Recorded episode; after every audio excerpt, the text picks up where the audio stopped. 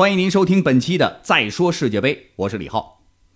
世界杯已经进行完了第二场的半决赛，时隔二十八年再度闯进世界杯半决赛的英格兰对阵克罗地亚。开场第五分钟，右后卫特里皮尔右脚任意球直接破门，帮助三狮军团首开纪录。而这粒精彩的进球也创造了多项纪录，有几项呢？八项纪录。第一个。这是自打1958年半决赛巴西球星瓦瓦第二分钟破门以来的最快半决赛进球。第二个，这是英格兰本届赛事打进的第十二个进球，打破了队史进球纪录。1966年世界杯，三狮军团斩获了十一个进球，最终问鼎。第三个，十二个进球当中有九个进球来自于定位球，超越了1966年的葡萄牙，创造了世界杯历史新高。第四个记录，特里皮尔成为了本届第六个不同的英格兰进球球员，超过了1954年、1998年和2002年的进球人数，刷新了队史纪录。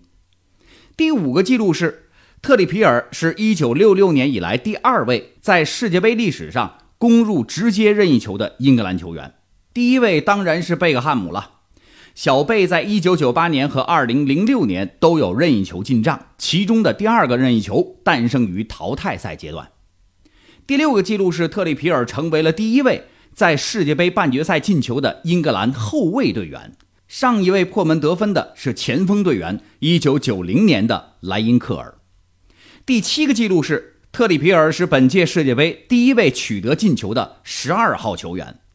至此，这届世界杯啊，所有的二十三个号码都有斩获了，都有进球了，其中也包括乌龙球。自打二零零二年世界杯阵容名单从二十二个人升到二十三个人以来，这还是第一次。其中一号的进球是瑞士门将的乌龙球。第八个记录是特里皮尔效力于热刺队，热刺的球员本届杯赛的总进球数达到了十二个进球。超越了进了十一个球的巴萨，成为进球最多的俱乐部。说完了英格兰，我们再来看一看克罗地亚。从淘汰赛开始，克罗地亚十六强和丹麦这场比赛就进入了先丢球然后扳平的状态，再然后就是加时赛和点球大战，晋级了八强。八强面对俄罗斯，几乎又是同样的情况，被复制粘贴了一下。先是被俄罗斯领先，克罗地亚顽强扳平，最后又是点球大战，克罗地亚战胜了东道主俄罗斯，闯进四强。这回的半决赛面对的英格兰，第五分钟克罗地亚球门就告失手，但是顽强的克罗地亚再一次把比分扳平，然后进入了加时赛。也许这一次他们是再也不愿意罚点球了。加时赛曼朱基奇再进一球，克罗地亚终于闯进了决赛。克罗地亚淘汰英格兰的同时，也创造了多项纪录。他们是世界杯历史上首支连续三场打了加时赛，最后都晋级的球队，是历史上首支单届世界杯三场淘汰赛比分落后却不败的球队，是史上首支预选赛阶段踢附加赛而最后却能杀进决赛的球队。克罗地亚用顽强的意志创造了本国足球的历史。中国队呀！你们看看吧，这才是真正的为国而战，而无关于金钱呢。克罗地亚的主教练达利奇在球员时代是名不见经传，不管是在前南斯拉夫的年代当中，还是在克罗地亚独立参赛之后，默默无闻的他从来没有过任何代表国家队出场的机会。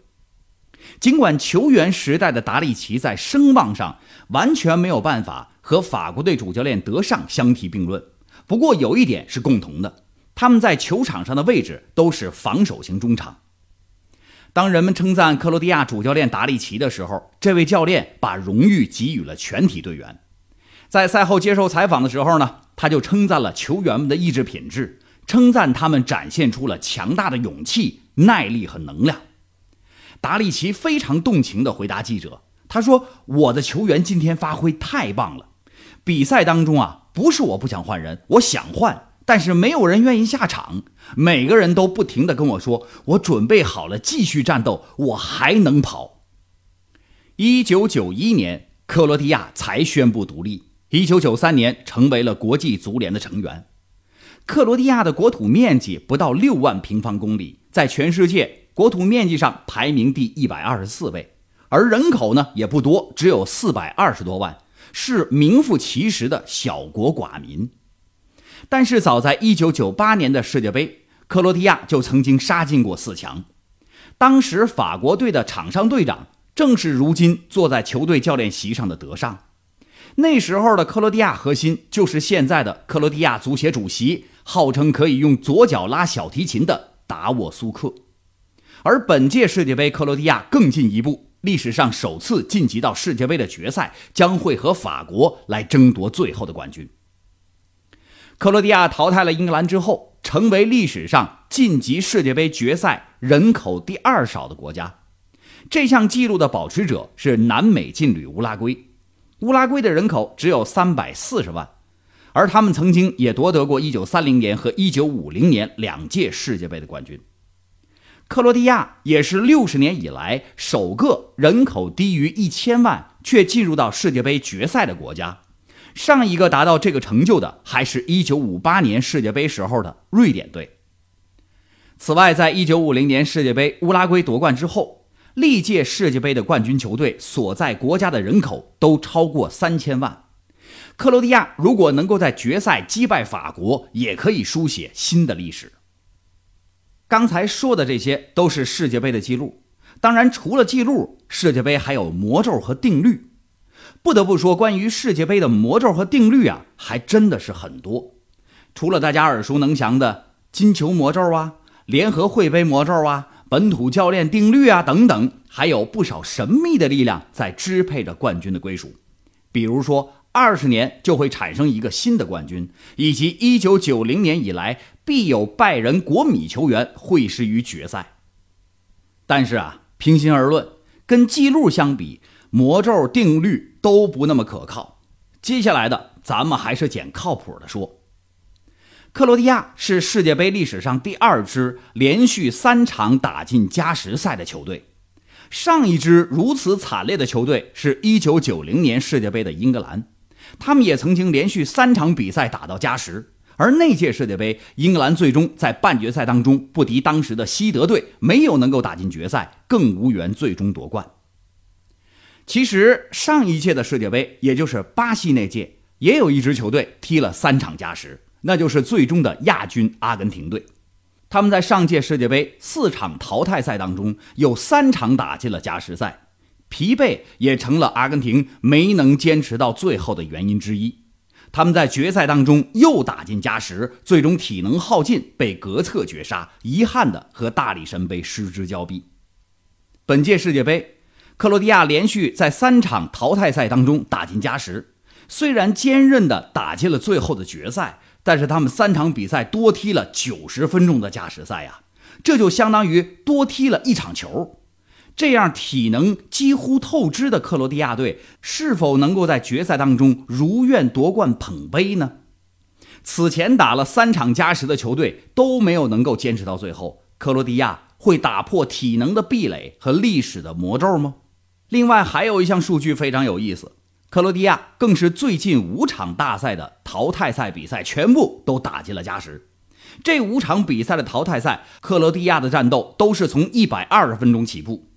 本届世界杯已经有了三次加时了吧？二零一六年欧洲杯还有一场，一九九八年的世界杯还有一场。当然，从纸面的实力上来看，法国队会更加被看好。不过，克罗地亚队连续作战三个加时啊，这种超强续航的体力，以及每一场比赛都是先丢球后扳平比分，也让人无法低估他们在球场上的后劲儿。世界杯是足球的饕餮盛宴，考量的却从来不仅仅是单纯的竞技足球。从1930年到2018年的半决赛到这儿为止，一共进行了二十届的世界杯，但是却只产生过八个世界冠军的国家。这一次会有一个新名字被书写进历史吗？也许决赛的剧本我们现在没法预测，但是现在唯一可知的是。世界杯考量的是一个国家足球的综合能力，从草根足球的数量到青训体系的造血能力，从业余联赛的完整度到顶级联赛的竞争力，从主教练的执教能力到足球理念的体现。从本土造血能力到足球人才的输出能力，从文化传统的积淀到民族性格的特点，无一不是决定世界杯赛场获胜，乃至于决定世界杯冠军奖杯归属的重要因素。感谢您收听今天的节目，我是李浩，明天再见。